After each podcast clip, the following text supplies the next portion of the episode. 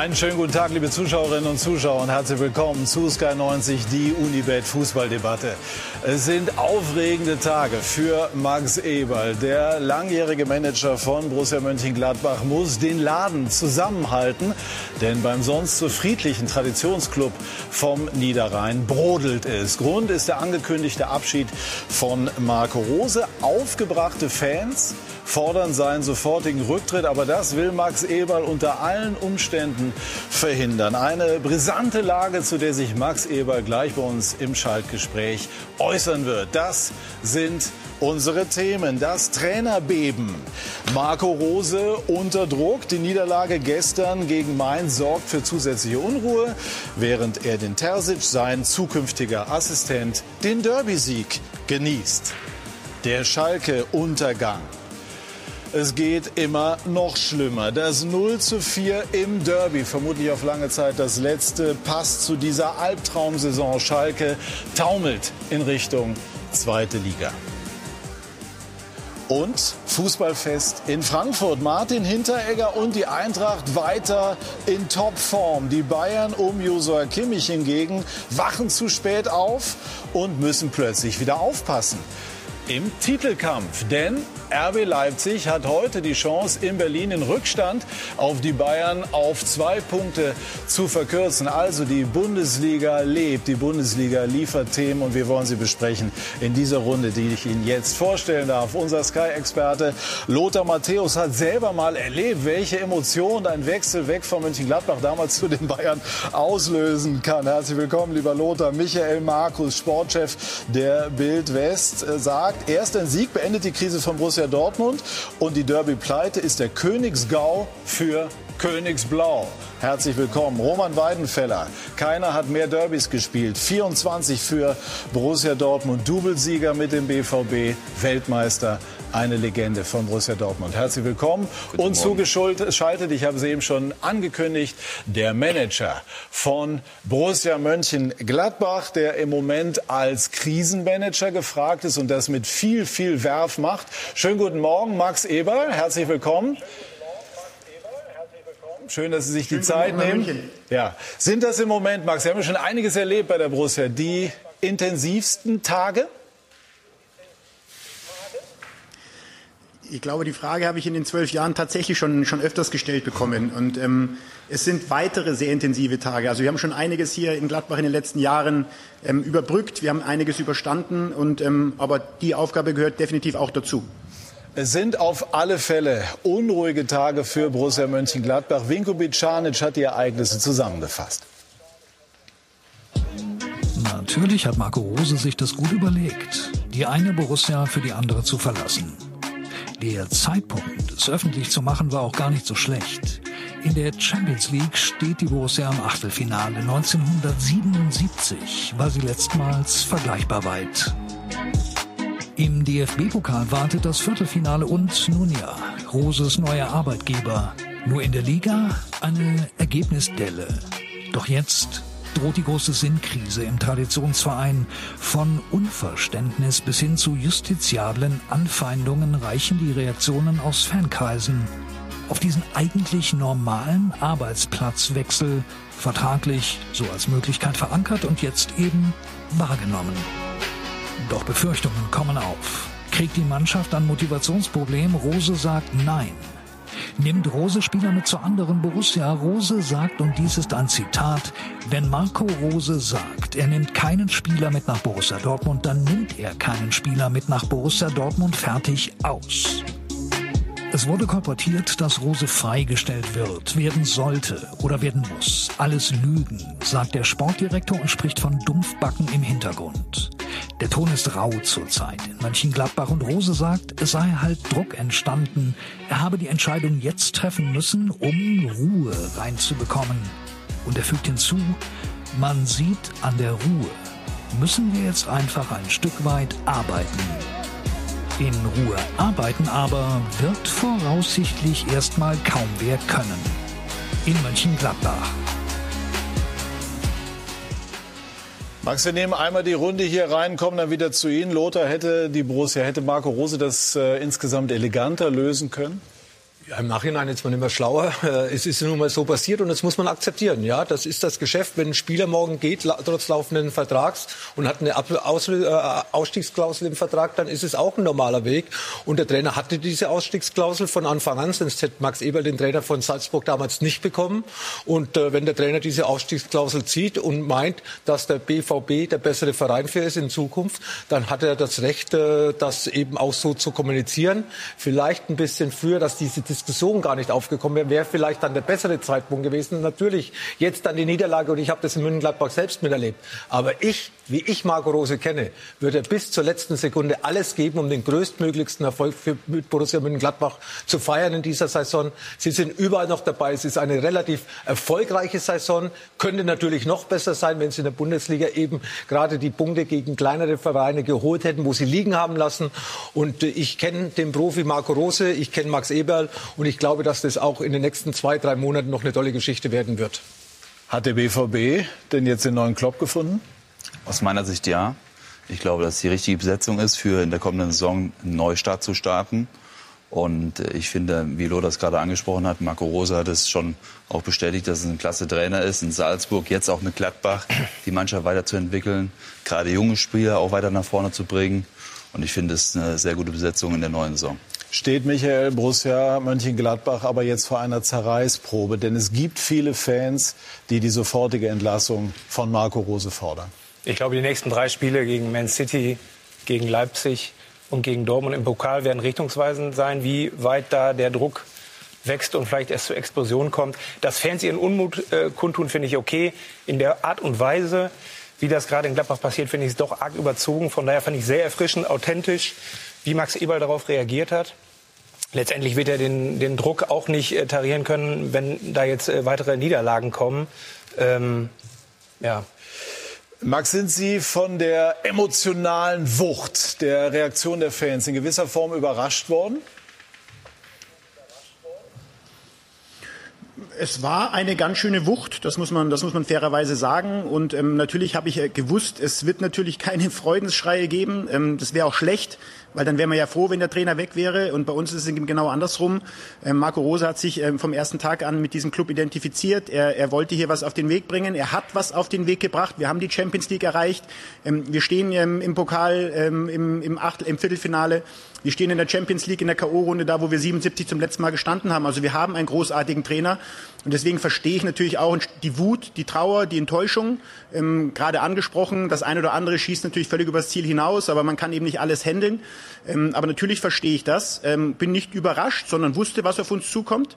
Ähm, aber am langen Ende, und das ist ja das, was dann mein Job ist, ist dann eben bei aller Emotion, die ich natürlich auch hatte, dann eine Ratio walten zu lassen. Und ein Trainer, der ähm, vor zwei Wochen ein großartiger Trainer ist, heute immer noch ein großartiger Trainer ist und mit uns versucht, den größtmöglichen Erfolg äh, und eine bestmögliche Saisonfinale zu spielen. Sie haben gesagt, äh, vor einigen Tagen oder vor einigen Wochen, äh, Rose bleibt zu 98 Prozent. War das zu dem Zeitpunkt richtig?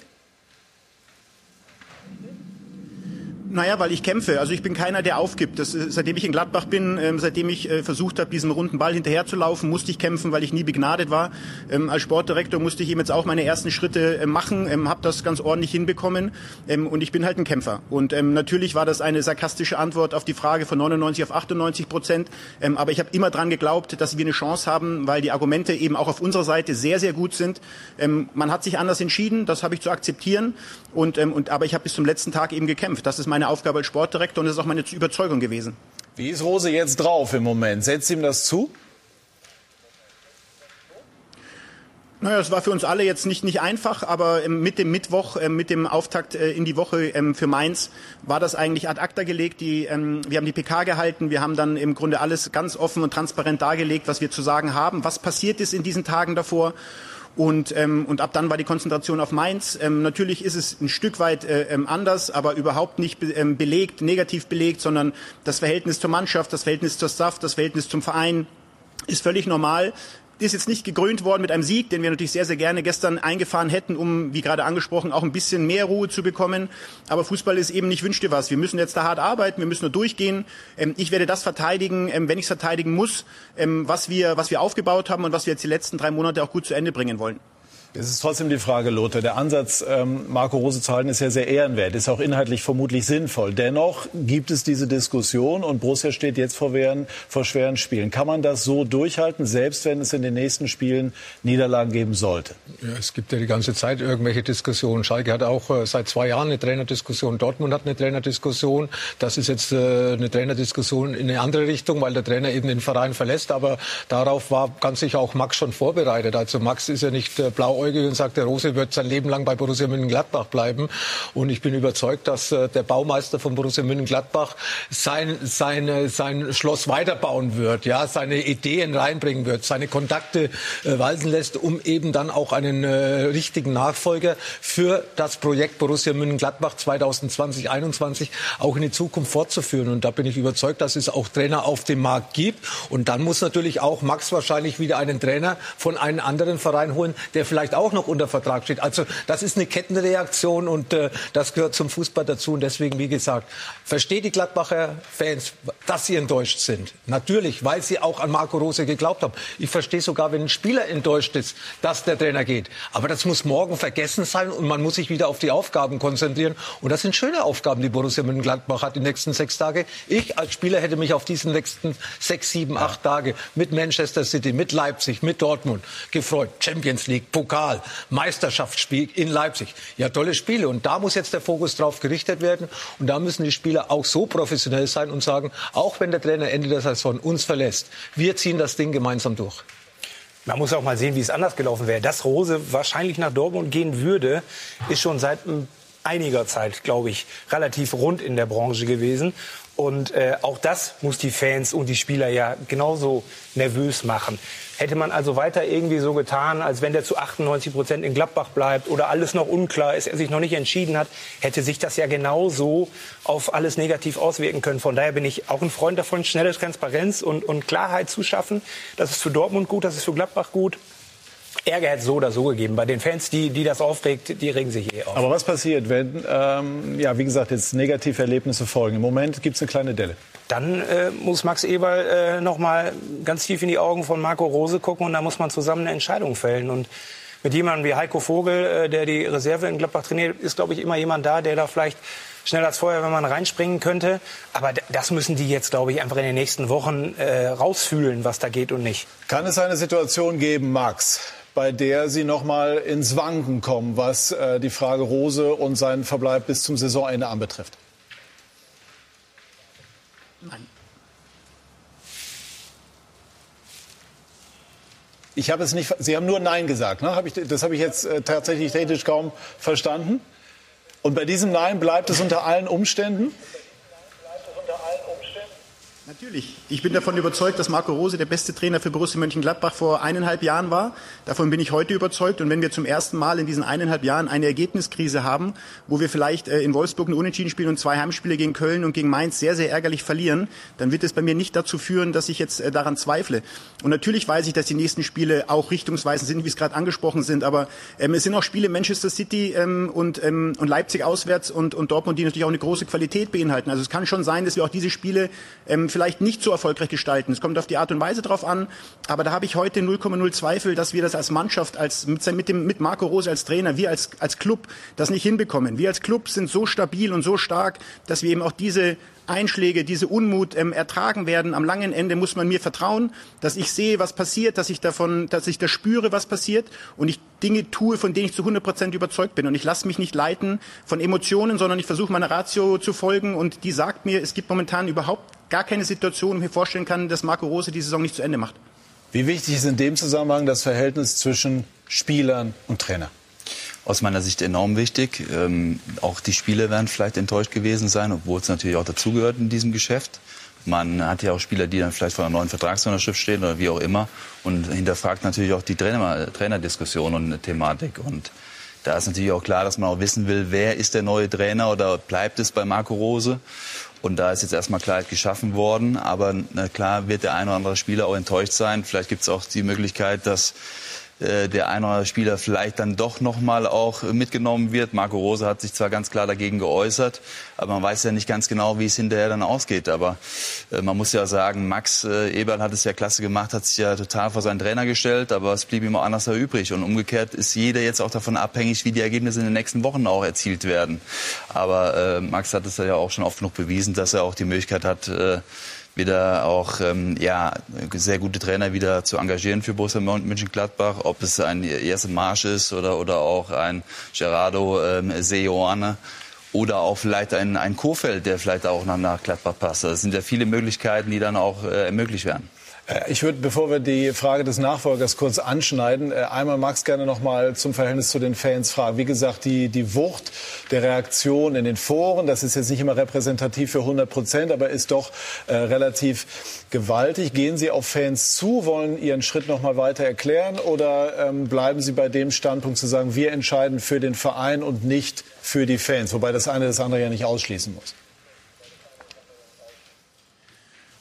Natürlich ist das so, dass äh, ähm, Fans ein Stück weit äh, den Leuten vertrauen ähm, müssen, sollten, was wir, was wir, was wir entscheiden. Und ähm, ich glaube, dass wir in den letzten zehn Jahren ähm, und wir haben ja auch schon einige Trainer verloren. Auch äh, Lüsschen hat damals ja ähm, hingeworfen und viele haben gedacht, okay, jetzt war die die mal kurze schöne Zeit wieder vorbei.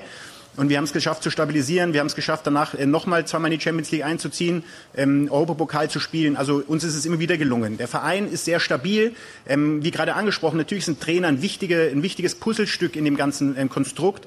Aber Spieler, ähm, das ist so ein bisschen mein Gefühl, entscheiden sich mittlerweile auch für Vereine, weil genau das was passieren kann. Ist der Trainer nicht gut, wird er entlassen. Ist er gut, kann er den Verein verlassen. Aber Vereine stehen im Grunde langfristig da. Und wir entscheiden für diesen Verein. Wir entscheiden bestmöglich für diesen Verein, für keine einzelne Person, sondern der Verein steht über allem. Das habe ich bewusst immer gesagt. Und Fans müssen ein Stück weit akzeptieren, wenn wir eben entscheiden, ähm, was, wir, was wir machen wollen, was das Richtige für diesen, für diesen Verein ist. Ähm, natürlich ähm, gibt es das eine oder andere, wo man auch diskutieren kann, aber momentan ist es eben so, dass wir so entschieden haben und davon bin ich zu 100 Prozent überzeugt, dass es der Weg für Borussia Mönchengladbach ist. Das haben wir vor zwei Jahren mit Dieter Hecking auch geschafft. Da war die Konstellation andersrum, da haben wir als Verein reagiert und haben gesagt, dass es im Sommer nicht weitergeht. Auch da gab es das eine oder andere, wo man gesagt hat, Dieter ist jetzt eine lame duck und der kann nicht mehr, kann nicht mehr erfolgreich sein. Wir sind Fünfter geworden, haben den Erfolg geschafft und dementsprechend sehe ich es jetzt genauso, dass wir das schaffen werden. Verstehen Sie eigentlich inhaltlich, dass äh, Rose Dortmund Gladbach vorzieht? Das ist nicht meine, meine Thematik. Wäre aber interessant, das zu hören. Sie werden ja versucht haben, ihn von Gladbach zu überzeugen. Denn eigentlich haben Sie ihn ja damals geholt, um längerfristig etwas aufzubauen. Ich habe ihn geholt, damit er hier äh, ähm, drei Jahre ähm, arbeitet, ähm, mit der Möglichkeit, nach zwei Jahren den Verein zu verlassen. Das habe ich getan. Und ähm, wie gesagt, ein Trainer hat sich eben jetzt entschieden, einen anderen Weg zu gehen. Was am langen Ende jetzt die Beweggründe waren, das bleibt zwischen Marco Rose und mir. Ähm, und ich kann ja nur argumentieren oder habe argumentiert für Borussia Mönchengladbach. Und das ist das, was ich im Grunde ähm, sagen kann, dass wir da sehr, sehr intensiv gesprochen haben, sehr, sehr offen, sehr, sehr häufig auch gesprochen haben. Und ähm, wenn so latent äh, umherschwingt, dass die Entscheidung schon lang gefallen ist, dann kann ich nur sagen, ich vertraue Marco Rose. Und Marco Rose hat mir nach Köln vor Wolfsburg seine Entscheidung mitgeteilt die ich nochmal versucht habe zu drehen, weil auch da bin ich eben einer, der nicht direkt beim ersten Mal die Flinte ins Korn wirft. Ähm, aber er hat sich eben nicht mehr umstimmen lassen und dementsprechend ist die Entscheidung so, wie sie ist. Wer wäre als Nachfolger Lothar geeignet? Ja, Roman hat ja gerade schon einige Namen ins, äh, in, in, in, die Runde geworfen. Ja, ich würde sagen, der ideale Nachfolger für Borussia Mönchengladbach, auch aufgrund dessen, wie der Kader jetzt zusammengestellt ist, sollte ähnliche Spielphilosophie haben wie Marco Rose. Und da kommt man eben an Red Bull Salzburg nicht vorbei. Äh, es sind einige Trainer schon in der Bundesliga, einer ist noch in Salzburg. Ich glaube, auch äh, Marsch wäre jederzeit bereit, den Schritt in die Bundesliga zu tun. Er kennt die Bundesliga von Leipzig, er hat dort schon gearbeitet. Und ich könnte mir vorstellen, dass, äh, und das wird er jetzt Max Eber nicht bestätigen, aber dass er auch bei Max Eberl auf dem Zettel stehen wird, weil er entspricht im Endeffekt äh, ja, dem, was Marco Rose jetzt aufgebaut hat, könnte er ja fortführen. Und vielleicht gibt es ja eine Möglichkeit mit diesem Trainer, aber Max hat ganz sicher noch vier, fünf, sechs andere Namen da draufstehen. Er ist voll vorbereitet, er ist ein Profi, lässt sich nicht in die Karten schauen. Und deswegen, wie gesagt, sind es Vermutungen. Aber ich könnte mir Marsch bei Borussia Mönchengladbach vorstellen. Sie auch? Ich kann mir das auch vorstellen, ja. Und wer weiß, also Max Eberl hat eine vierwöchige Auszeit genommen. Wie man hört, war er irgendwo in den Bergen, wahrscheinlich in der Schweiz oder in Österreich. Da gibt es ja eine Nähe nach Bern, wo der eine trainiert, der andere in Salzburg. Vielleicht hat er die Zeit genutzt, um da ein Casting zu machen, Herr Eberl. Liege ich da richtig oder ist das einfach nur ein Hirngespinst? Das ist leider ein Konstrukt, wie viele Konstrukte momentan gebaut werden. Wäre aber möglich gewesen, durchaus, oder?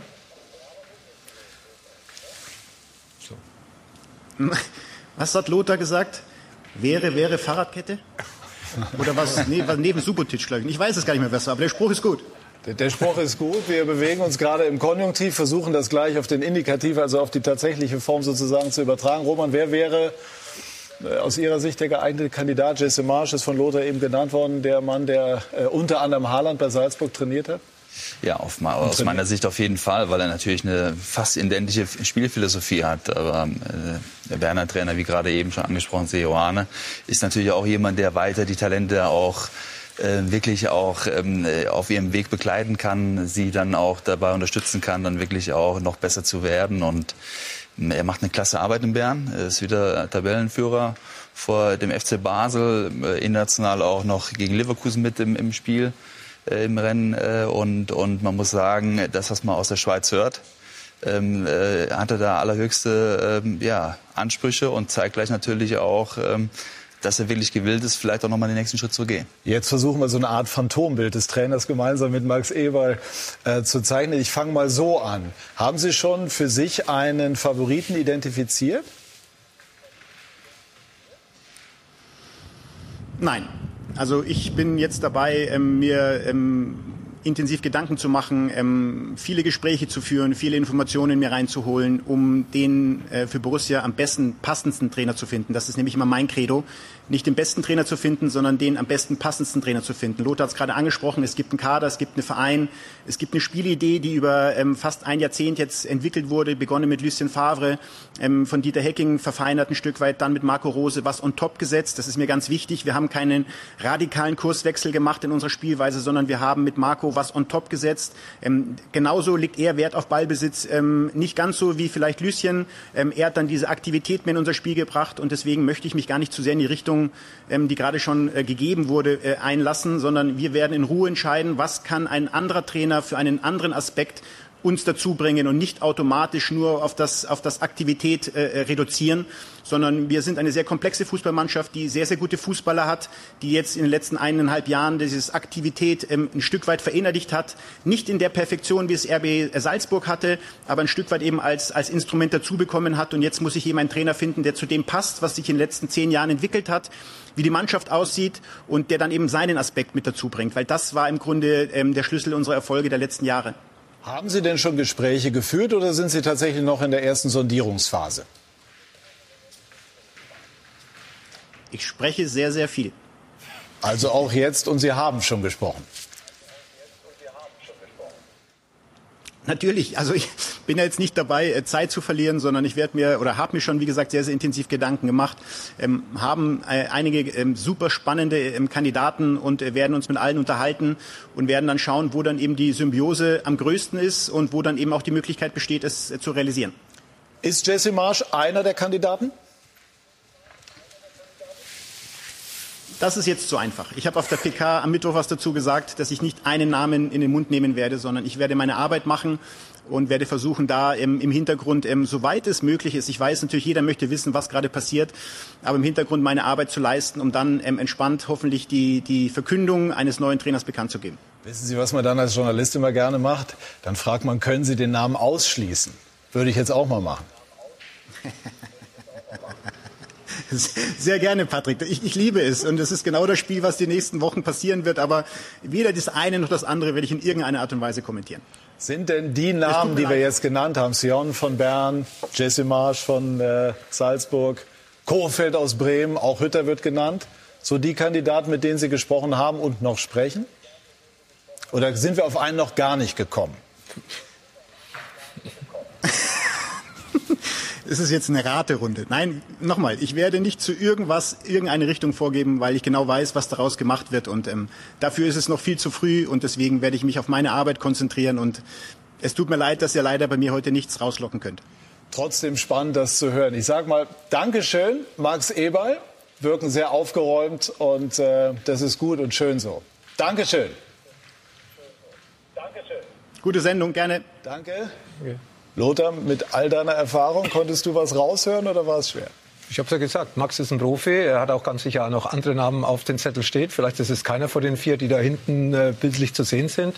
Und wie gesagt, das ist ja eigentlich nicht der Job, äh, nachdem ein Trainer äh, von sich ausgeht oder entlassen wird. Das ist eigentlich der Tagesjob, dass man sich äh, sowohl auf dem Platz als auch auf der Trainerbank immer wieder umschaut. Was könnte, wenn was passieren würde bei uns mit einer Verletzung, einer langjährigen, langwierigen Verletzung eines Spielers, wenn der Trainer geht, wenn die Ergebnisse nicht stimmen. Man muss vorbereitet sein als Profiverein und das ist Max Eberl. Und ich glaube nicht, dass nur vier Namen auf dem Zettel stehen, wenn überhaupt die vier da draufstehen, sondern auch der eine oder andere, der bei uns vielleicht noch ganz weit entfernt ist. Gut, also das sind im Grunde genommen Luxusprobleme von Borussia Mönchengladbach und gleich werden wir über Schwierigkeiten sprechen, die äh, viel ernsthafterer, existenzieller Natur sind. Schalke hat jetzt auch das Derby verloren, vermutlich ähm, das letzte Derby auf lange Zeit. Die Schalker taumeln Richtung zweite Liga. Gleich mehr dazu bei SK90, die Unibet Fußballdebatte.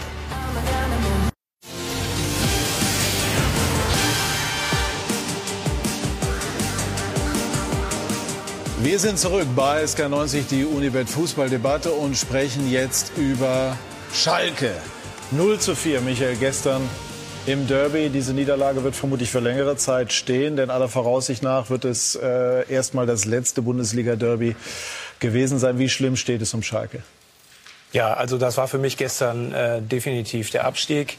Ich glaube, das ganze, die ganze Saison über schon sind die Spielerköpfe blockiert gewesen ähm, was anhand der Ergebnisse klar abzulesen ist. Und das war gestern der, der letzte Schuss in diese Richtung. Die Köpfe werden jetzt, glaube ich, komplett zumachen. Das ist der Königsgau, wie ich das gesagt habe.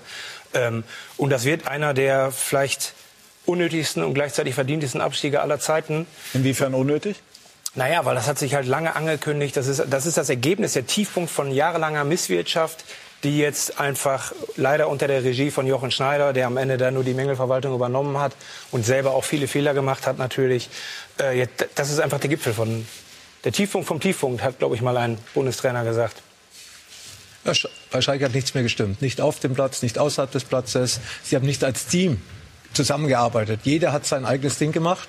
Und da gibt es andere Traditionsvereine, die im Endeffekt ähnlich früher gearbeitet haben. Ich denke da auch an 60 München, ich denke da an Kaiserslautern. Und äh, einige schauen da nicht drauf, und es passiert ihnen selbst. Und äh, wie gesagt, die Schalke haben sich in den letzten vier bis fünf Jahren, äh, ich würde sagen, nachdem Held gegangen ist, da hat noch einiges gestimmt bei Schalke. Er ist zwar auch häufig kritisiert worden auf, äh, aufgrund gewisser Transfers, aber da hat einiges noch gestimmt bei Hostel. Da war Tönnis noch im Amt, da waren noch Macher da. Und mittlerweile ist kein Macher mehr da, keiner, der mehr den Weg vorgibt, sowohl nicht auf der Trainerbank, als auch äh, im Endeffekt in der obersten Etage. Und wer soll das dann auf dem Spielfeld machen? Die Spieler, die ausgeliehen worden sind in den letzten zwei Jahren, Spieler, die vier Monate nicht äh, gespielt haben, werden im Winter geholt, sind jetzt eigentlich alle verletzt oder verletzungsanfälliger. Also wer sowas einkauft, hat mit Fußball eigentlich gar nichts zu tun gehabt in den letzten Jahren, weil das ist ja das, was ich erwarte von einem Fußballfachmann.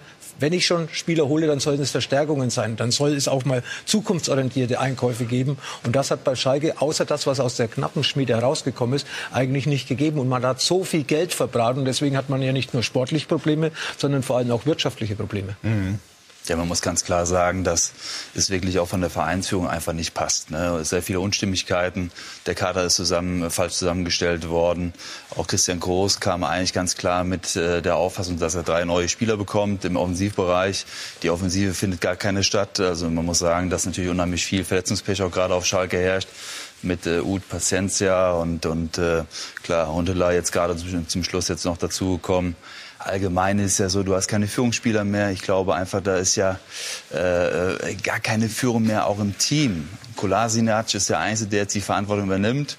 Okay, kam gerade neu dazu, äh, bringt seine Leistung, ja, aber er alleine kann Schalke nicht mehr retten. Und äh, für mich gibt's da äh, gar keine Aussicht mehr irgendwie auf Erfolg, dass sie überhaupt noch in der Liga bleiben können. Wir wollen jetzt äh, einen Mann mit in unsere Runde nehmen, der für ein anderes Schalke, für ein erfolgreicheres Schalke steht. Marco von Hochdalem, einer der Eurofighter 97, zweimal Pokalsieger, der sich die Zeit genommen hat. Schönen guten Morgen, Marco. Schön, dass Sie da sind. Guten Morgen. Wie sehr leiden Sie mit Schalke? Sie haben ja mal gesagt, äh, gegen die Liebe zu Schalke gibt es kein Mittel. Das bleibt sozusagen lebenslang und das gilt auch für Sie. Ja, sicher. Ich meine, Corona ist schon schlimm, aber Schalke ist noch ein bisschen schlimmer. Da kommt man nicht von weg. Aber es tut schon weh, was, äh, was jetzt alles passiert dort. Und äh, ja, wie man gestern auch gesehen hat, äh, die Mannschaft, äh, man sagt Mannschaft, aber es ist eigentlich nur individuelle. Und das ist schlimm. Und äh, ja, das tut weh. Das kann man nicht vorstellen. Ähm, immer wieder die gleichen Fehler. Kurz vor der Halbzeit, dass die Konzentration ganz weg ist, dass man wieder hinterherläuft. Und das passiert fast jedes Spiel. Und so kann man keinen Punkt holen. Schalke zu ihrer Zeit stand für Arbeit, für Malore, für Teamgeist. Wofür steht denn diese Mannschaft, die jetzt 2021 Königsblau trägt? Das, das ist schwer zu sagen, wo die verstehen. Ich, ich weiß selbst nicht, äh, ob die wissen, wo die verstehen. Ähm, wir haben damals natürlich einen Manager gehabt, der uns unter das Publikum äh, gemischt hat. Und ähm, dann hat man auch das Gefühl gehabt, äh, wofür Schalke steht.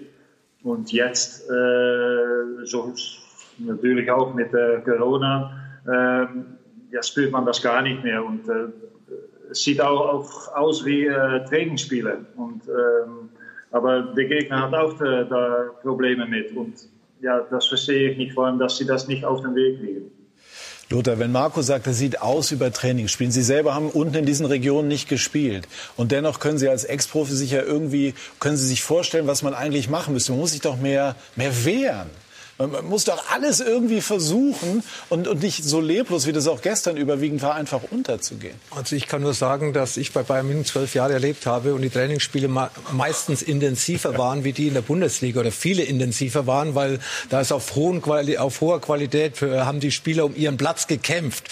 Und bei Schalke kämpft man nicht einmal mehr samstags. Natürlich kann ich sagen, eine Verletzung hier, eine Verletzung da und so weiter und so fort. Aber es steht ja keine Mannschaft auf dem Platz. Die einzelnen Mannschaftsteile, da ist jeder auf sich gestellt. Keine Kompaktheit. Auch gestern persönliche Fehler. Stambuli vor dem 1 zu 0 verliert er den Ball. Zwei Minuten vor ein erfahrener Spieler. Einer, der hohes Gehalt verdient. Das muss ich doch von so einem Spieler erwarten können, dass ich da nicht mehr versuche zu trippeln, wo ich von drei Dortmund unter Druck gesetzt werde. Also der Kopf ist nicht frei. Der Kopf spielt eine ganz wichtige Rolle. Und wenn du so eine Serie hast und mit so viel Problemen leben musst, ja, wie sollst du da noch Leistung kommen und aufs Wesentliche dich konzentrieren? Also das ist sehr schwierig. Und äh, was wir gerade gehört haben, äh, absolut absolut. Das ist keine Mannschaft, das ist nicht mehr Schalke, wie man Schalke kennt. Man kann verlieren, aber und der Schalke-Fan verzeiht auch Niederlagen wenn das Trikot schmutzig ist. Aber das Gefühl habe ich nicht. Das ist nicht verschwitzt, das ist nicht schmutzig. 90 Minuten und dann zum Schluss wieder sagen, ach, wir haben ja zehn Minuten gut gespielt nach, der, äh, nach Beginn der, der Halbzeit. Ach, wir hatten ja zwei Torschancen, wir haben auch mal Pech gehabt und so weiter. Ich kann das nicht mehr hören, weil es zählen die Punkte. Und wenn die Punkte nicht da sind, habe ich keine Ausrede. Das ist seelenlos halt, ne, was da stattfindet. Und äh, wenn wir gerade Max Eberl hören, der über Jahre eine Philosophie entwickelt hat, nicht nur was Trainer, sondern Spielstil anbetrifft, das alles hat es auf Schalke nicht gegeben. In diesen diesen 19 Jahren, die Tönnies und auch Peter Peters den Verein geführt haben, gab es 22 Trainer, sechs äh, Sportmanager. So, da, das heißt, da ist nie irgendwie wirklich mal was nachhaltig verfolgt worden. Und diese Mannschaft ist ein einziger Flickenteppich. Die wird seit Jahren von Saison zu Saison neu zusammengepuzzelt. So, dann hast du mal das Glück, dass du einen Leader drin hast, dann geht er wieder ablösefrei, ja, egal wie diese großen Namen, die dann auch einfach vertraglich irgendwie schlecht ge, äh, ge, gebunden wurden. So und jetzt steuert Schalke auf, also Corona war für die letztendlich der Brandbeschleuniger, das hat den den Verein äh, wirklich äh, erwürgt, sage ich mal. Und jetzt steuerst du auf eine Situation zu, dass du absteigen wirst, dass du ein komplettes Machtvakuum hast. Du hast keinen Sportdirektor, du hast keinen Sportvorstand, du brauchst einen neuen Trainer. Rund 17, 18 Spieler werden, werden den Verein unter Umständen verlassen. Ähm, und, und wer soll eigentlich freiwillig nach Schalke hingehen, äh, wenn er sagt, ich muss jetzt zweite Liga spielen, ich weiß nicht, wer mein Boss ist und sonst was. So, das alles kommt auf diesen Verein zu. Und deswegen hat Lothar Matthäus recht, wenn er sagt, das ist gar nicht mehr ein HSV-Problem, was da auf die wartet, sondern das ist ein Kaiserslautern-Problem, wenn sie Pech haben. Und das sehe ich noch nicht, dass sie innerhalb von einem Jahr wiederkommen. Das müssen sie aber, weil sonst sind sie wirtschaftlich, glaube ich, komplett am Ende. Das Haute-Problem hieße dann, dann würde es, könnte es sogar Richtung dritte Liga gehen. Genau. Jetzt sehen Sie noch in der Bundesliga. Marco, haben Sie denn den Eindruck, dass es die Spieler, die da jetzt auf dem Platz steht, wirklich sehr intensiv interessiert, von drei, vier Ausnahmen abgesehen, was mit Schalke passiert? Ja, man kann nicht in die Koffer schauen natürlich, aber äh, ich kann mir nicht vorstellen, dass es nicht interessiert, weil ist, du spielst auch für deine eigene Zukunft. Und wenn, wenn ich äh, mit so einer Mentalität auf dem Platz stehe, äh, dann äh, werfe ich auch meine Zukunft ein bisschen weg natürlich. Und äh, deshalb glaube ich nicht drin, dass sie nicht, das nicht wissen. Aber äh, wissen und äh, überbringen ist etwas anderes natürlich. Roman, wie wichtig war es für Sie als Spieler, 16 Jahre Borussia Dortmund, auch immer den, den Zugang zu den Fans zu haben und auch bei so einem Derby das nicht nur erzählt zu bekommen, sondern zu spüren? Welche Bedeutung das hat? Es muss ja auch eine Verbundenheit da sein von den Spielern auch zum Verein und dann aber auch allerdings von den Spielern auch zu den Fans, dass sie auch wissen, wie wichtig halt eben auch die Tradition der Verein auch dann im Ruhrgebiet ist. Aber ich spüre das äh, keines, äh, keinesfalls, weil äh, egal, ob man das Ganze sieht mit Bentaleb, das Thema, Thema äh, keine Identifikation, dann aber auch viele andere, die dann auch sich gar nicht dafür auch dann in der Verantwortung sehen. Ähm, es ging los in der Torwart-Thematik auch mit Nübel oder Fährmann. Äh, dann jetzt steht Fährmann wieder drin, zwischendurch Röno gespielt und so weiter. Also man erkennt gar keine Entwicklung. Und äh, wie soll sich dann auch die Mannschaft entwickeln? Wie sollen sich dann auch die Führungsspieler auch herauskristallisieren?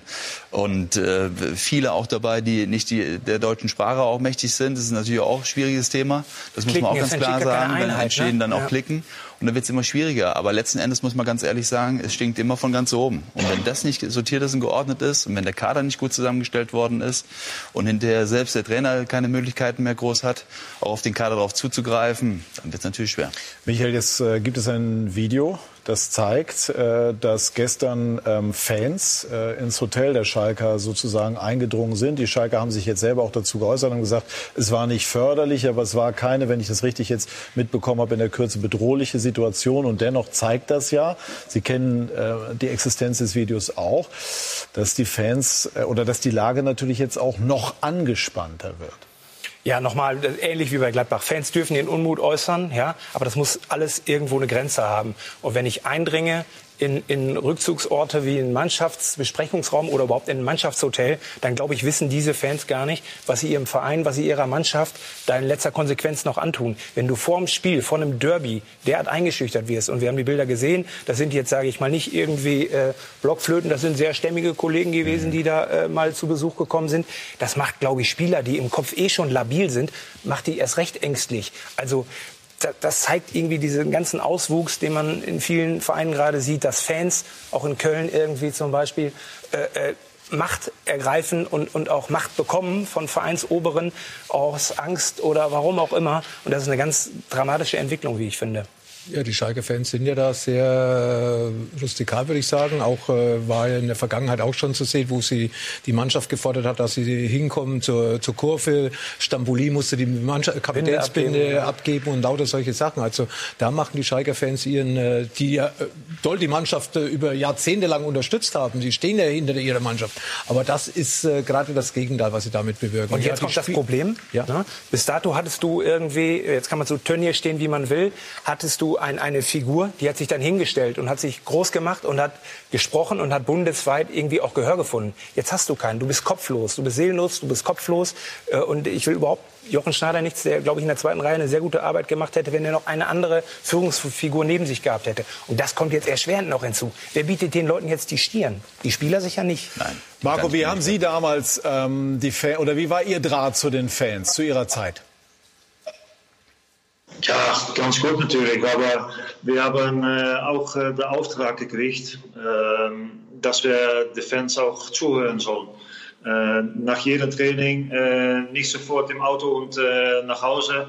Da hat man eine halbe Stunde bis Stunde hat man noch gesessen und Autogramme geschrieben. Und ich persönlich habe immer nach dem Spiel, bin ich, ob wir jetzt verloren oder gewonnen haben, bin ich eine Runde ins Stadion gegangen weil äh, die Fans möchten auch gerne die Frustration äh, weghaben. Und äh, ich finde, ein Spieler muss äh, stehen, für, wenn es gut geht, aber auch wenn es schlecht geht. Und das habe ich immer gemacht. Und ja, ich denke, dass da dann ein, ja, wie heißt das, Mischarbeit äh, zwischen Fans und äh, Spieler kommt. Ja, eine Verbindung. Es sind ja oft diese kleinen Dinge. Marco, bleiben Sie bitte noch einen Moment dran. Wir sprechen gleich weiter über Schalke, aber auch über Borussia Dortmund. Ganz wichtiger Erfolg natürlich für den BVB äh, und äh, mal wieder Erling Haaland, der auch in der Champions League in Sevilla schon wichtige Tore erzielte, gestern erfolgreich avancierte, wenn man so will, zum Derby hält. Gleich mehr dazu bei SK90, die Unibet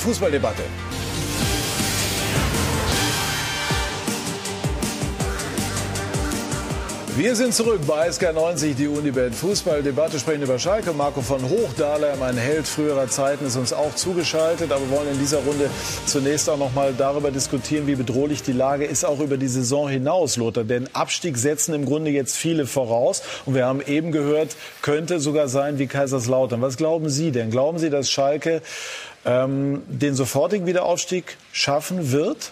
Ja, man weiß ja nicht mit wem. Man weiß es nicht auf dem Platz, man weiß es nicht in der Führungsetage. Und das sind jetzt eigentlich die ersten Entscheidungen, die getroffen werden müssen. Wer führt Schalke in die Zukunft? Und äh, ich glaube, das äh, weiß bis heute nicht ich, das weiß nicht du, das weiß keiner. Selbst die Schalker wissen es nicht. Äh, ja, Trainernamen kursieren schon. Tedesco herum. hast Tedes du gestern genannt? Tedesco habe ich was gehört, ja, aus Schalker, aus Schalker Kreisen wird der Name Tedesco ganz groß gehandelt und ich weiß auch, dass er sich in Moskau nicht unbedingt heimisch fühlt. Mhm. Das ist zwar eine spannende Aufgabe, aber er würde dieses Amt, äh, glaube ich, sofort übernehmen, um eben auch dann bei der, bei der Wiedergeburt dabei zu sein. Aber trotz alledem müssen jetzt erstmal die Entscheidungsträger gefunden werden, die dann eben auch die Verträge überhaupt unterschreiben dürfen. Natürlich sind einige Namen dabei, die auch äh, selbst im Fußball tätig war. Aber trotz alledem fehlen jetzt, äh, fehlt jetzt im Endeffekt die Stabilität oben. Und dann hoffe ich, dass das in den nächsten drei, vier Monaten passiert. Wie geht es mit Schalke weiter. Wichtig ist, dass sie wieder diese Mentalität reinbringen. Es sind viele Schalker Spieler zurzeit im Kader, die auch aus der Knappenschmiede kommen. Ich glaube, das ist schon mal ein Punkt, der, der unbedingt genutzt werden muss, weil wenn man so eine Nachwuchsarbeit hat, dann sollte man die auch äh, nutzen, fortsetzen und nicht immer versuchen, auch gleich zu verkaufen. Es sind, glaube ich, acht oder neun Spieler gestern im Kader gewesen, die daraus kommen. Die kennen die wissen, was Schalke bedeutet und die haben auch einen, sagen wir mal, einen kleinen Bonus bei den Fans, weil sie eben aus den eigenen Reihen kommen. Und ich glaube, dahin muss Schalke kommen. Und dann müssen sie vor allem wissen, was die zweite Liga bedeutet. Das ist ganz schwierig, eine zweite Liga so anzunehmen, wie sie wirklich ist. Da geht man nicht als Schalke runter und das hat man gesehen, Nürnberg, Hannover, Hamburg. Nee, der Name zählt da nicht. Da zählt wieder so das, was eigentlich Schalke ausgezeichnet hat, ja. nämlich Malochen. Äh, Marco van Hochdalem, können Sie sich Schalke in der zweiten Liga vorstellen? Und vielleicht auch äh, gleich dazu gefragt, wäre Domenico Tedesco ein Trainername, den Sie spannend fänden? Ja, der Tedesco ist natürlich ein bisschen bekannt mit der Verein schon. Das ist ein Vorteil vielleicht. Ähm, äh, vorstellen. ich kann mir das kaum vorstellen, weil äh, ich kenne Schalke nur als äh, Bundesligist. Und das, äh, das ist schon äh, eine Sache, dass ich denke, puh. Und da, wie der Lothar gerade gesagt hat, da, da wird etwas anders gefragt. Und äh, ja, da muss man zeigen, dass man die Leute zusammenstellt, die auch das äh, aufrufen können. Dominik Tedesco ist ein Name. Ein anderer, der gespielt wird, ist der von, von Baumgart, dem Paderborn, dem Trainer des SC Paderborn. Ein rustikaler Typ, der sehr, sehr emotional auch sein kann, der bei Paderborn bewiesen hat, äh, dass er eine Mannschaft äh, stabil zusammenhält. Wäre das auch einer? Also favorisieren würde ich ganz klar Tedesco, weil er, glaube ich, auch schon für den besseren Fußball steht und auch für die Philosophie und wo du auch sagst, okay, er hat einen Plan auch. Klar ist natürlich erst die robustere Art und Weise in der zweiten Liga gefragt. Aber ganz entscheidend wird ja sein, dass äh, überhaupt die, erstmal geklärt wird, welche Spiele überhaupt bei Schalke weiterhin auch im Kader bleiben und die noch, überhaupt noch Verträge haben. Das heißt, wenn du absteigst, bist du normalerweise vertragslos, ähm, bis auf vielleicht ein paar junge Spieler, die vielleicht noch mehrere Möglichkeiten haben, weiß ich nicht. Aber ansonsten, du hast unheimlich viele Leihspieler, die, wo dann die Leihe ausläuft, viele alte Spieler auch. Also pff, ich würde äh, an Schalke Stelle würde ich Neuanfang starten, von der Vereinsspitze bis runter auch äh, zu den Spielern. Das müssen sie ja so oder so. Ich vom Typen her finde Baumgart spannender, weil ich einfach sage, der passt da besser in, diese, in dieses Revier an der Stelle. Ähm, ich weiß nicht, ob die sich fachlich überhaupt so viel tun am Ende des Tages. Ich weiß auch nicht, ob sie jetzt den super Obertaktiker brauchen, weil in der zweiten Liga sind andere Sachen gefragt am Ende. Ähm, da wird genug gepresst von allen Seiten, denke ich. Äh, und, und was, was Verträge angeht, da gehen halt. Einmal kurz Lothar zu Baumgart.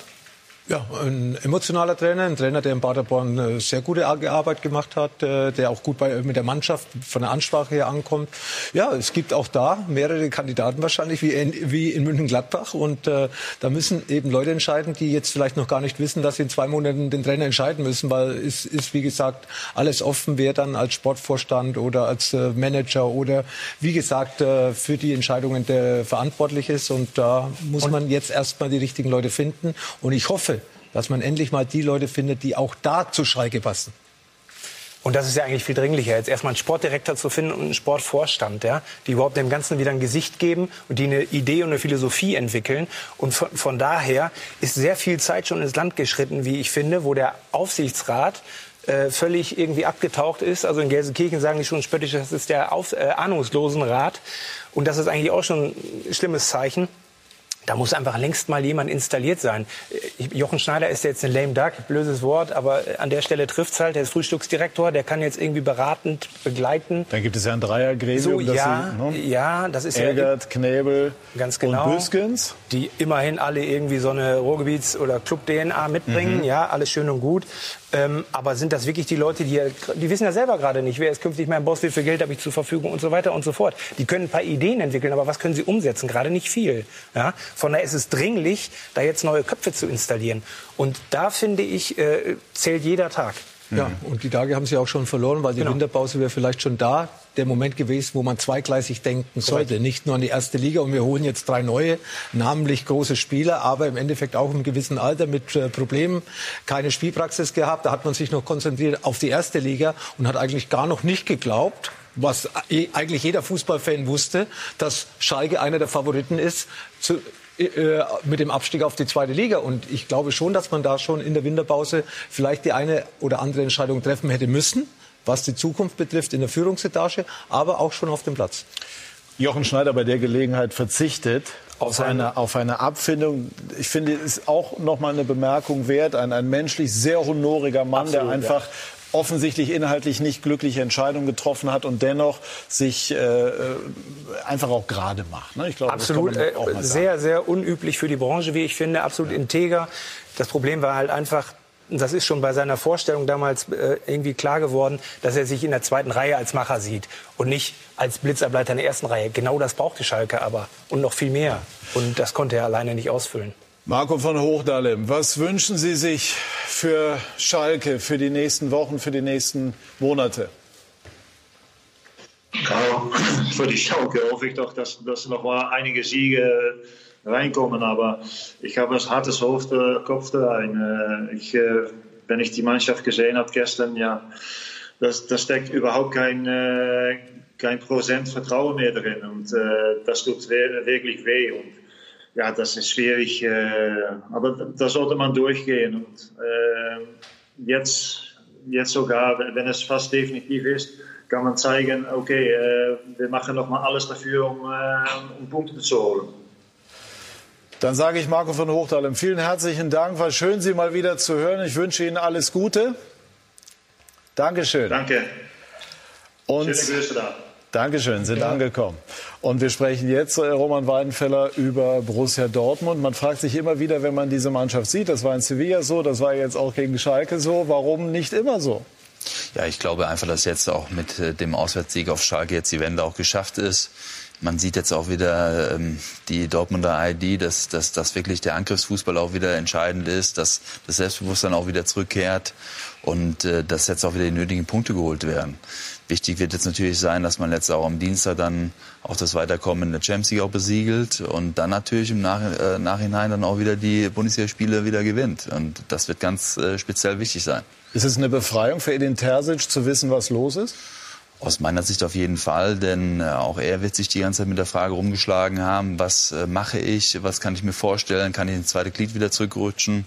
Und er hat sich ganz klar loyal dem Verein gegenübergestellt und hat gesagt, okay, Ich ähm, gehe wieder ins zweite Glied hinter Marco Rose und das ist sehr bemerkenswert. Ich äh, finde es eine, eine, eine klasse äh, Loyalität zum Verein und auch äh, letzten Endes auch zu Marco Rose und äh, er sieht sich da auch äh, am richtigen Ort in, bei Borussia Dortmund und er kann jetzt noch äh, den Jungs eine Menge mitgeben und halt eben möglichst versuchen, möglichst erfolgreich die Saison abzuschließen. Hat sich eigentlich irgendwas getan in den letzten Tagen? Weil es war ja schon so, wir haben das ja auch hier besprochen. Also Terzic hatte ja zwischendurch keine so besonders berauschende ähm, Bilanz.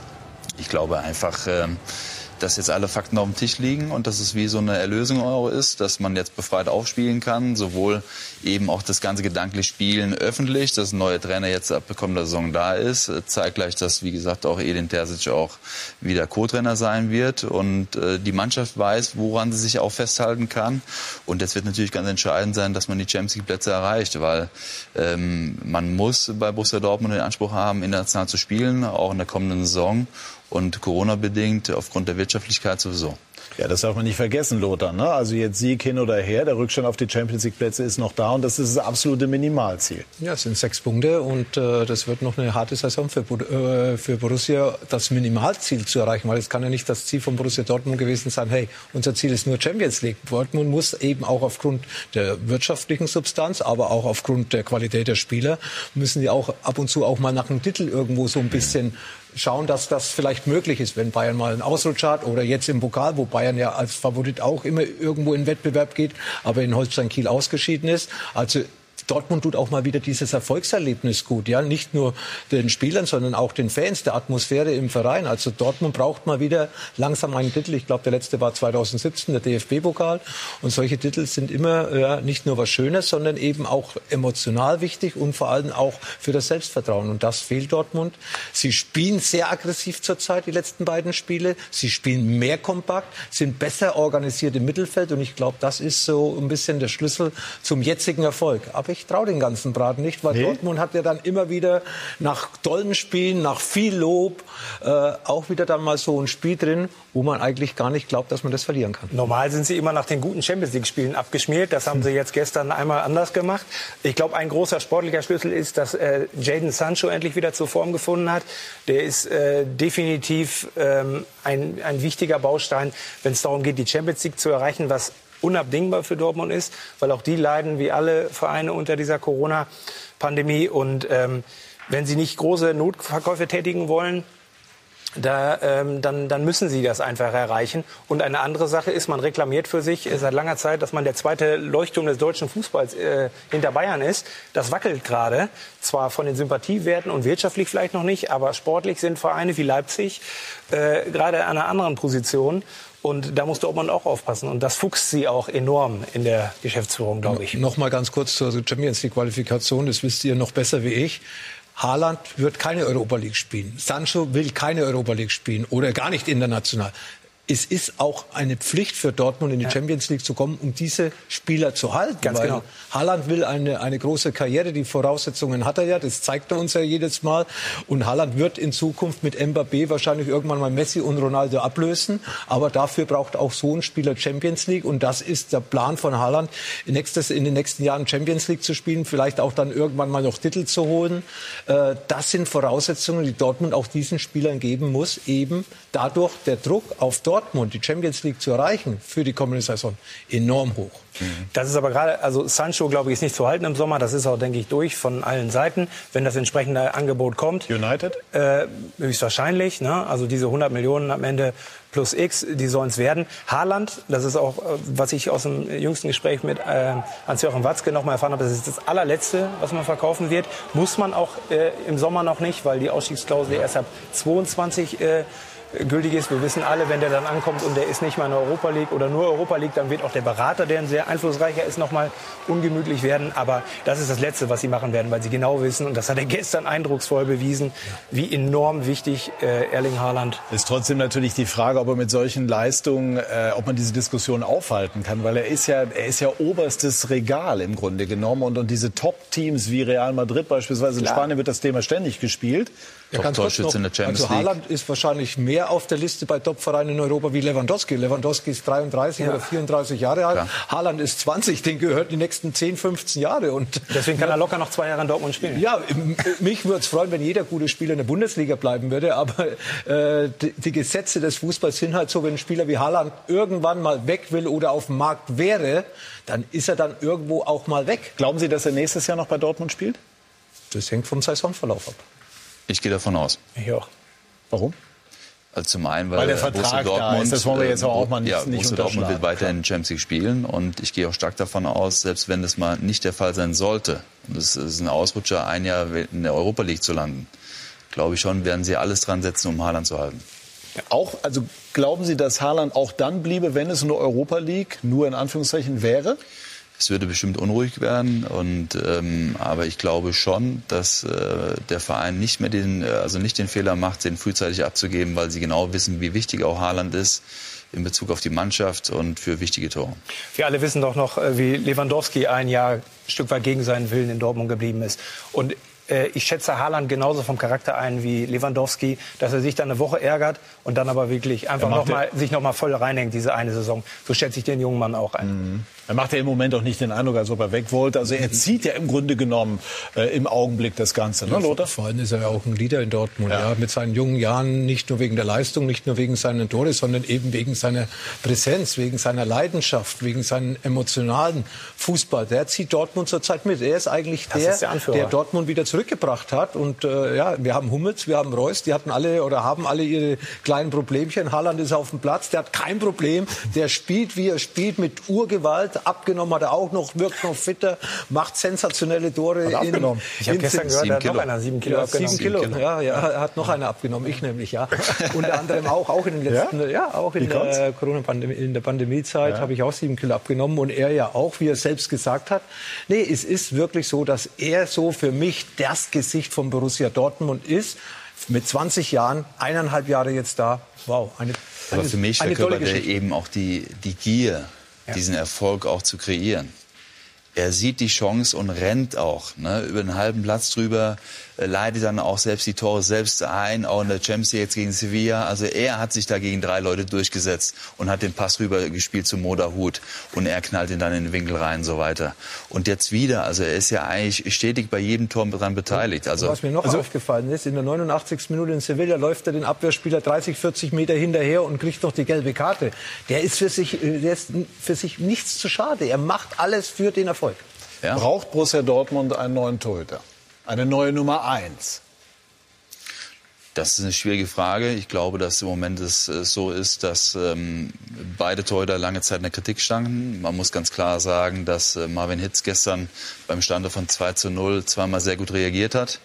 Äh, der hätte Schalke auch nochmal den Anschluss finden können und äh, dass er sich dadurch natürlich auch ein bisschen aus der Kritik herausgewurschtelt hat.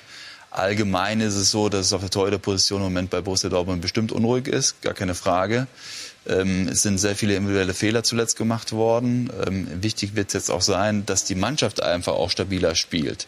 Und wenn der Abwehrverbund dementsprechend auch genau weiß, was sie machen, ohne individuelle Fehler. Gestern gab es nochmal einen kleinen Stockfehler von Mats Hummels, aber zuvor gab es ja auch viele individuelle Fehler, äh, die dann hinterher auch zum Tor geführt haben.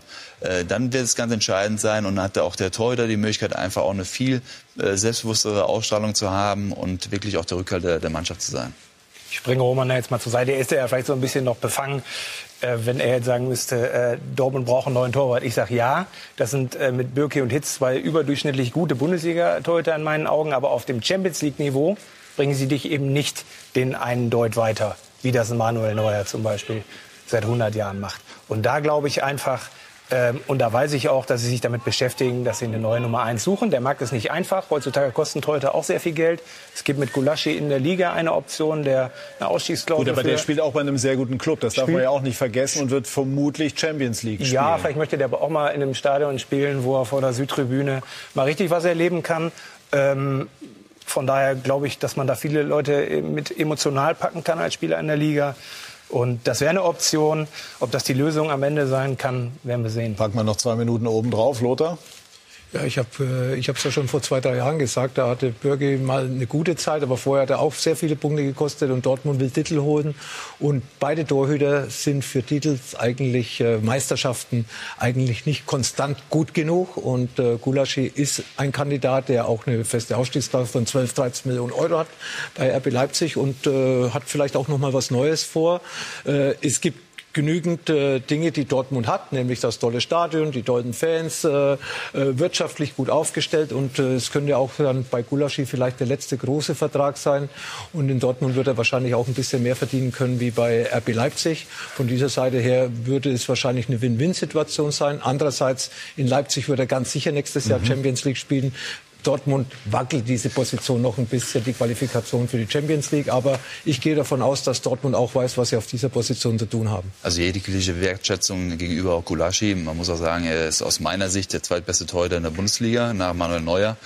Aber ich weiß nicht, ähm, ob er uns dann wirklich hinterher dann auch vom Alter her weiterbringt. Er ist schon 30 Jahre alt, ne, die Gegebenheiten des Vertrages und der, der, der Aber Sie selber haben da auch gespielt, bis Sie Ja, das stimmt, 35, aber holt man dann mit 30 noch mal einen neuen Torwart, wenn man äh, selbst auch 30-Jährige im Tor Na gut, wenn man, wenn man auf drei, vier Jahre sagt, das ist unsere klare Nummer eins, würde ich sagen, ja. Dann äh, gibt es vielleicht die Möglichkeit, äh, aber trotz allem vielleicht nochmal auch auf, auf der Transferseite nochmal was anderes auch äh, abzuklären, ob es noch andere Torleute gibt, die vielleicht auch ein bisschen jünger sind, die vielleicht dich auch über einen längeren Zeitraum dann auch weiter. Hast du da einen Namen, Roman? Weil du kennst dich am Torwartmarkt ja besser aus wie jeder, der hier sitzt. Das ist schwer zu sagen. Also in der Bundesliga gibt es natürlich schon Torleute, die auffallen, gar keine Frage. Ob man jetzt äh, Castells äh, nennt oder halt eben auch Kevin Trapp, auch in Frankfurt, der wird aber normalerweise, denke ich mal, nicht wechseln. Dann hast du natürlich auch äh, äh, Kobel in Stuttgart, der im Moment äh, sehr gut auch spielt. Man hat natürlich schon auch viele Namen, die äh, in der Bundesliga gerade auffallen. Aber, aber wäre das, das muss ja nicht zu Birki und Hitz nochmal, die Namen, die du jetzt genannt hast? Ja, man muss ja ganz ehrlich sagen auch, dass äh, zum Beispiel jetzt die jungen Torleute ist ja das Thema auch, haben sie dann hinterher wirklich auch die Qualität für Borussia Dortmund? So, wir reden ja immer noch über eine Mannschaft und über einen Verein, der den Anspruch hat, in der Champions League stetig zu spielen und vielleicht sogar auch noch mal äh, die Meisterschaft anzugreifen in der Bundesliga. Und ähm, ich glaube, dass der Torwart eben auch mit dem Verein wachsen muss. Äh, und, und da ist eben die Frage, ob die Leute sich entwickeln können oder ob es vielleicht auch im ausländischen Markt noch äh, Namen gibt, die halt eben auch noch interessant werden können. Klar, also Testing wäre sicherlich so ein Traum, aber das, das ist äh, vermutlich Zukunftsmusik. Und sprechen wir jetzt also das Torwartthema in Dortmund ist da zwei, das finde ich schon wichtig auch zu sagen, wirklich überdurchschnittliche Torhüter. Die Fragestellung ist, sind es absolute Top-Leute, die eben Titelniveau haben. Nur, dass wir aber einmal die Gesprächsebene nochmal äh, festgezogen haben. Lothar, die Bayern haben ja. gestern verloren. Schwache erste Halbzeit, ich war da. Zweite Halbzeit war besser, aber es hat nicht gereicht. Neuer hat gesagt, wir haben nicht aus unseren Fehlern gegen Bielefeld, vor allem aber auch die Wochen davor, gelernt. Äh, gerät der Titel so in Gefahr?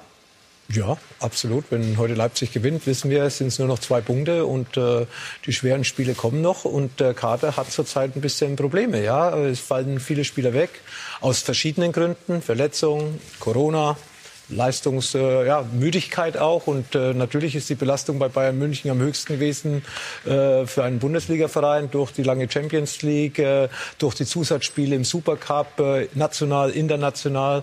Ähm, jetzt auch äh, wieder die lange Reise nach Doha nach diesem Spiel bei Hertha BSC. Und irgendwann macht eben der Körper nicht mehr mit und auch der Kopf nicht mehr. Und ja, die Neuzugänge haben meiner Meinung nach bisher noch nicht gezeigt, dass sie hm, die DNA von Bayern München haben, dass sie auch die Leistung bringen, ob das ein Saar ist oder ein Rocker. Das äh, dauert mir zu lange und deswegen habe ich auch vor Wochen schon gesagt, dass ich da die Leipziger und die Dortmunder Banken ein bisschen stärker aufgestellt sehe wie die der, des FC Bayern. Und jetzt kommt dann noch Tolisso dazu. Es muss langsam aufhören mit den Verletzten bei Bayern, sonst kriechen, kriechen, kriechen sie aus dem letzten Loch und das kann dann eben auch die Meisterschaft gefährden. Schön für den Fußballfan, dass es wieder so spannend ist, auch um die deutsche Meisterschaft und nicht nur auf den Plätzen dahinter. Aber natürlich für den Bayern München-Fan ist es zurzeit nicht schön, die Mannschaft, äh, die Mannschaft äh, so zu erleben gegen Bielefeld, äh, gegen Frankfurt einen Punkt geholt von möglichen sechs. Ja, es ist es ist zurzeit eine kleine Delle auch beim FC Bayern, aber Sie kennen das und Sie werden sich gerade aus diesen Negativerlebnissen wieder herausziehen. Aber warum lernen Sie nicht aus den Fehlern? Ja, Fehler will ich nicht sagen. Man hat halt. Äh so hat es Neuer gestern formuliert. Ja, die Fehler, das sind natürlich Abwehrfehler, häufig äh, zu viel Abstand zwischen, äh, zwischen den einzelnen Spielern in der Viererkette hinten, dass eigentlich immer so der Ball in die Tiefe hinter die Abwehrkette eine, eine Gefahr für Bayern München ist. Und so hat sich auch Frankfurt gestern das eine oder andere Mal durchgespielt. Ja, man muss kompakter gegen den, äh, den Ball arbeiten, wie gesagt, äh, wie in, den, äh, wie in den Monaten zuvor. Das fehlt zurzeit diese Aggressivität, weil man eben auch viel durchwechseln muss, weil man nicht diese 13, 14 Spieler hat, die Hansi Flick vor allem äh, bei den Dribbel eingesetzt hat. Da hat er sich fokussieren können auf die, diese Spieler, da hat er sein System spielen lassen und jetzt immer wieder kleine Veränderungen. Müller fehlt natürlich an allen Ecken und Enden. Schupomoteng, bei allem Respekt, ist nicht Thomas Müller, mhm. äh, nicht gefährlich nach vorne genug, äh, nicht die Persönlichkeit in der Mannschaft äh, und eben auch beim Gegner Einfluss zu, zu zu, zu äh, ein, ein, Einfluss zu bekommen. Und von dieser Seite ist es zurzeit wirklich äh, nicht einfach gegen den Bayern München zu spielen, aber Bayern München, und das hat auch Bielefeld gezeigt, ist verwundbar. Thomas Müller ist der Name und der Faktor. Das haben wir in den letzten äh, drei, vier Spielen gesehen. Ohne Thomas Müller fehlt einfach ein, ein ganz wichtiges Element beim FC Bayern. Mhm. Einer, der die Mannschaft auch mitziehen kann. Der, alles, der ist für alles zuständig. Ja, ja, der ist für alles zuständig. Das ist ähnlich wie in Dortmund mit dem Haaland. Also ja. er gibt den Laufweg vor. Wenn er natürlich da schon den Torwart unter Druck setzt oder sowas, hat auch die Mannschaft die Möglichkeit, viel weiterhin rauszurücken und viel aggressiver auch den Gegner anzulaufen. Hansi Flick hat gestern nervös gewirkt hat auch Geld bekommen, hat mit dem Schiedsrichter diskutiert über eine Situation, die jetzt nicht alles entscheidend war. Sie, Sie kennen ihn ja auch, Sie haben ihn auch erlebt. Äh, wie nehmen Sie ihn wahr? Ja gut, er hatte sich jetzt vor kurzem auch öffentlich angelegt gehabt mit Herrn Lauterbach äh, über die Virenthematik in, in, in, der Welt und äh, man hat sich in Bayern ja auch ähm, allgemein zum Thema Corona, der Pandemie da geäußert und jetzt ist es halt eben auch so, dass der Vorsprung auch in der Bundesliga schmilzt und wenn Leipzig heute gewinnt, sind es nur noch zwei Punkte und von daher ist man natürlich schon auch äh, ein wenig sensibilisiert. Mhm. Ich glaube auch, die haben sich da selbst ein paar Themen eröffnet, die für viel Unruhe gesorgt haben. Und dann glaube ich einfach, dass es so ein bisschen, als ich gestern Karl-Heinz Rummening im Sportstudio gesehen habe, das war ja doch so ein bisschen Lavieren um die doch kritischen Fragen des Kollegen. Ähm, dass man sich so ein bisschen ungeliebt oder nicht genug ähm, gewertschätzt nach diesem Weltmeistertitel fühlt, nach diesem sechsten Titel. Äh, und ich glaube, die Bayern haben noch nicht so ganz mitbekommen, dass viele, auch viele ihrer eigenen Fans, den Fußball momentan sehr kritisch sehen und noch nicht wissen, ob sie wieder ins Stadion gehen wollen und äh, nicht alles irgendwie nur über den FC Bayern definieren. Und ich glaube, das ist noch nicht so ganz angekommen bei den, bei den Münchnern. Mhm. Und ähm, ja, von daher war das jetzt ist in der Woche? Das so ein allgemeines Grundrauschen? Ne? Ich also, glaube ja. Jochen Breyer hat gestern im Sportstudio sehr intensiv sehr nachgefragt, intensiv. so wie das hat sich nicht wohlgefühlt. gute Pflicht ist. Ähm, und äh, deswegen, da ging es um das Thema Aussagen von Rummenigge zum Impfen. Äh, es ging um die Frage Katar, auch Menschenrechte dort und so weiter. Und äh, ich habe natürlich jetzt auch gedacht, als wir eben über die Fans gesprochen haben, vielleicht ist auch manche Überreaktion der Fans auch damit zu erklären, dass es einfach so ein Grundrauschen gibt und so ein, ein Empfinden, dass da etwas stattfindet, was, was nicht in jeder Facette gut und nachvollziehbar ist. Ja, viele Fans sehen halt gerade, dass der Fußball immer noch, und wir freuen uns alle, dass gespielt wird, äh, trotzdem in gewisser Form eine Sonderrolle einnimmt. Und selber ist jeder mit dieser Problematik äh, Corona, ich muss zu Hause bleiben, mein Kind zu Hause beschulen und so weiter, konfrontiert. Und das guckt auch, glaube ich, äh, da guckt der Fan auch anders bei seinem Fußball auf einmal hin. Und ähm, das mit, der, mit den ganzen etwas ungelenken Äußerungen, sage ich mal, zum Impfthema von Herrn Rummeninge. Das Die ist er ja, gestern relativiert hat. er relativiert und ich glaube, der, ist, der hat sich da einfach mhm. ungelenk geäußert. Das nehme ich ihm auch zu 100 Prozent mhm. ab, wie er das erklärt hat. Ähm, dass er gesagt hat, wir wollen uns nicht vordrängen und wollen zuerst geimpft werden. Das war einfach ein bisschen ungelenk. Ähm, was ich aber sagen will, und das finde ich fast noch ein bisschen schwieriger gerade, ist äh, das Auftreten, was Katar anbetrifft von den Bayern. Dass sie eben nicht wie Liverpool im Jahr davor ein klares Statement für die Menschenrechte und gegen das, was zum Teil in Katar passiert, äh, platziert haben. Das ist ausgeblieben. Das fand ich sehr schade persönlich. Hätte auch die FIFA natürlich auch machen müssen. Und vielleicht, gut, Bayern kassiert ja auch viel Geld aber hinfahren, Geld kassieren, als Sponsor Katar auf dem Ärmel tragen, zehn Jahre Vertrag äh, als Wintertrainingslager abschließen. Äh, dann darf man trotzdem hingehen als großer Verein, als vielleicht der beste Verein gerade der Welt und einfach kritisch was anmerken. Rummeninge sagt, äh, ist lieber äh, von der Politik, dass man, dass man er hat steht gesagt, Tropfen, es sei, den Stein, genau, sei genau. ein Prozess. Ich glaube, das ist ja wirklich ein sehr langes, auch ein sehr berechtigtes Absolut, Thema mit sehr aber man darf auch Fragen. klar noch mal ein Statement senden. Ja, ja. Und das ist für mich so ein bisschen ausgeblieben. Und auch das kam jetzt in dieser Woche mhm. und auch schon in den Tagen vorher, als dieses Turnier da lief. So und, und das ist eine Problematik. Da hat Bayern, glaube ich, einiges unterschätzt. Das ist auch in der Kommunikation Kommunikation nicht ganz so rund gewesen, wie man das eigentlich bei den Bayern gewohnt ist. sind die Bayern insgesamt nah genug an dem, was die Fans bewegt?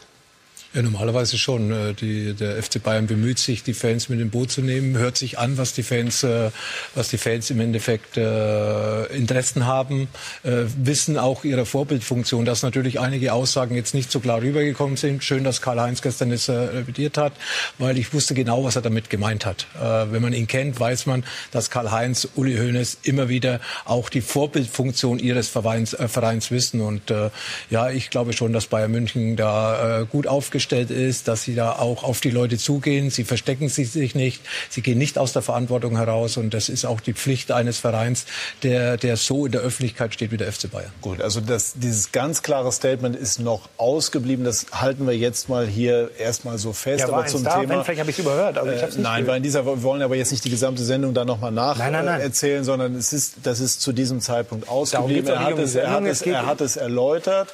Und ähm, sicher, richtig ist, dass diese kritischen Fragen auch von unserer Seite gestellt werden und ähm, dass der Fußball insgesamt sich seiner gesellschaftlichen Verantwortung in vielerlei Hinsicht, das ist auch absolut berechtigt, ähm, bewusst ist, eindeutig. Und ähm, eindeutig ist auch so, dass Eintracht Frankfurt gestern großartig gespielt hat und Adi Hütter, der Trainer, hat einen großen Anteil an diesem Erfolg. Deswegen freuen wir uns, dass er in der kommenden Woche hier sitzen wird und äh, bei Sky 90 dann erläutern wird, was genau sein Erfolgsgeheimnis ist. Und gleich werden wir sprechen über einen auch erfolgreichen Trainer, nämlich Julian Nagelsmann, der zwar unter der Woche in der Champions League verloren hat, aber in der Bundesliga dem von ihm zitierten Gipfelkreuz näher kommen kann. Gleich mehr dazu bei Sky 90, die Uniwelt Fußballdebatte.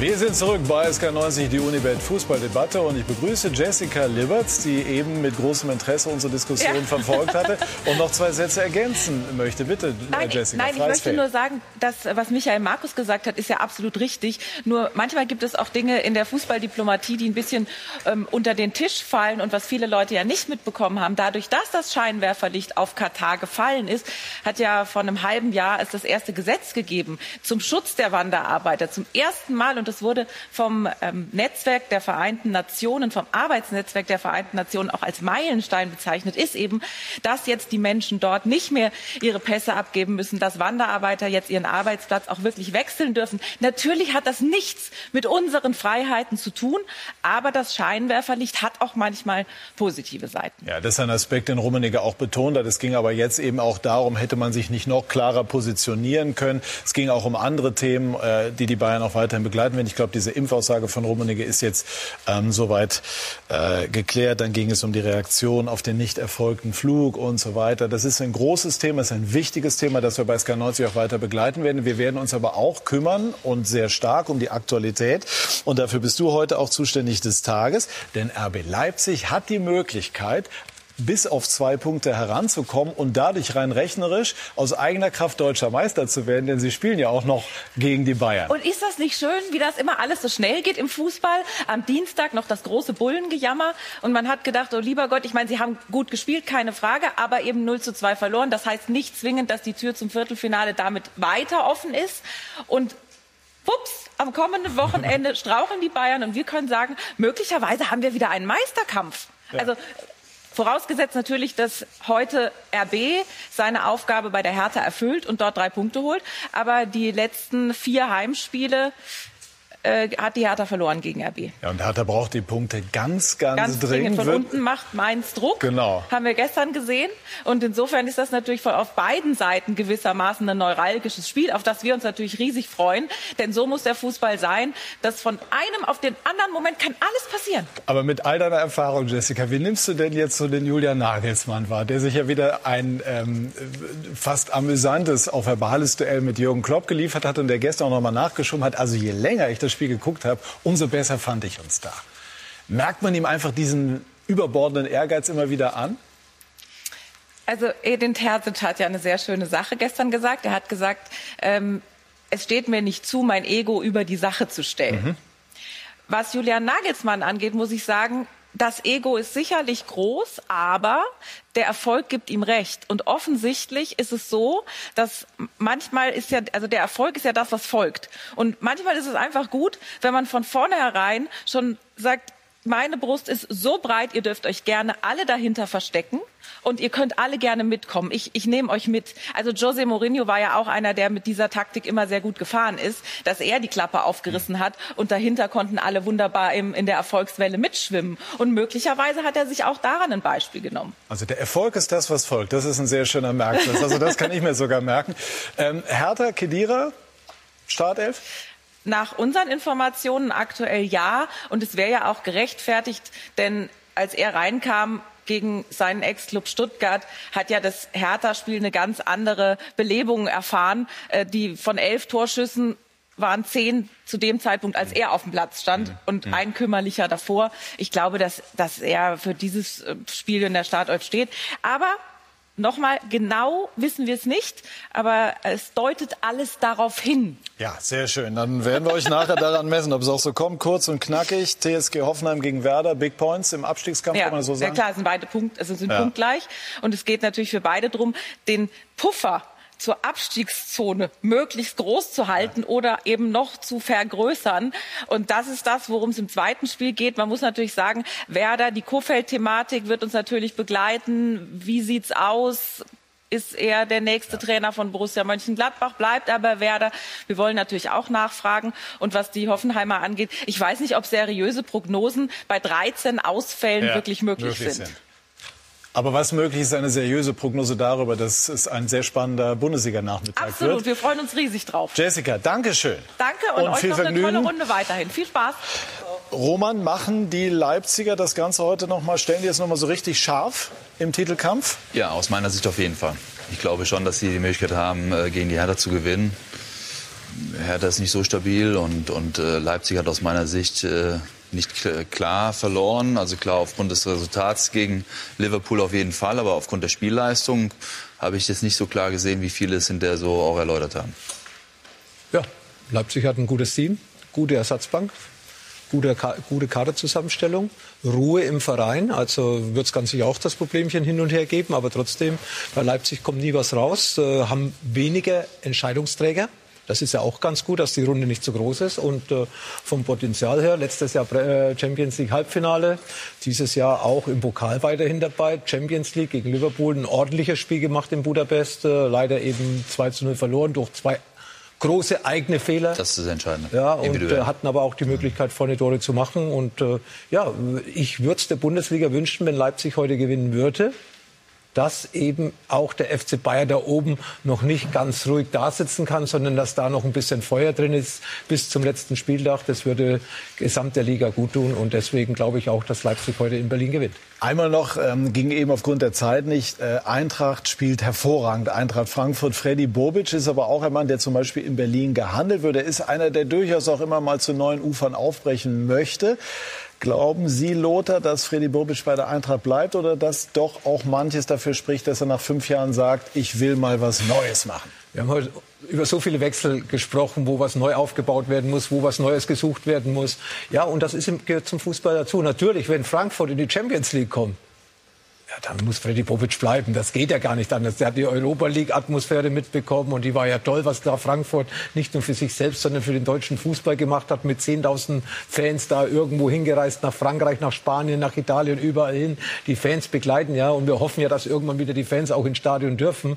Also Frankfurt äh, ist ja da ein Vorbild in Europa, was dann diese Auswärtsspiele betrifft. Und äh, wenn Frankfurt wirklich in die Champions League kommen sollte, wie es ja zurzeit auch aussieht, nicht nur aufgrund der Ergebnisse, sondern auch vor allem aufgrund der Leistung, dann glaube ich schon, dass Freddy Bobic in Frankfurt bleiben sollte, um dann das, was er angefangen hat vor fünf Jahren, auch dann genießen kann. Was glauben Sie?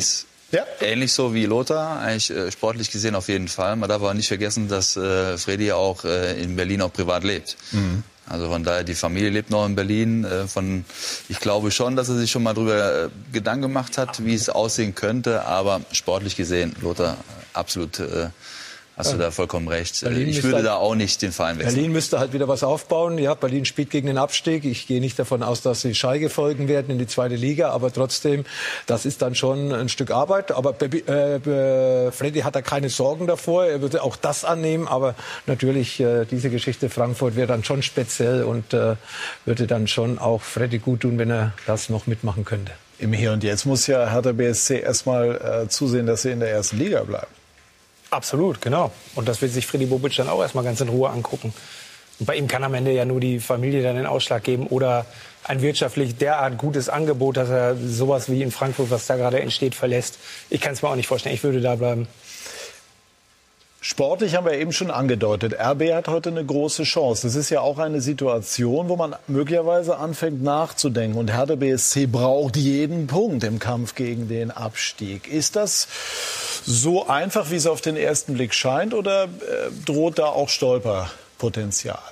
Für RB? Ja. Ja, natürlich, klar. Und es ist auch die Frage, wie stecken die die Niederlage äh, gegen äh, Liverpool weg? Also mhm das äh, wird sich heute weisen, ne? wie die mit solchen Belastungen klarkommen. Ich glaube, die Bayern hatten auch ihre Schwierigkeiten bei Hertha BSC Berlin. Ne? Gut, da waren die Platzverhältnisse waren nicht ganz so gut mhm. äh, aufgrund des Schneefalls. Aber hinterher ist es auch nur, glaube ich, einzeln ausgegangen. Mhm.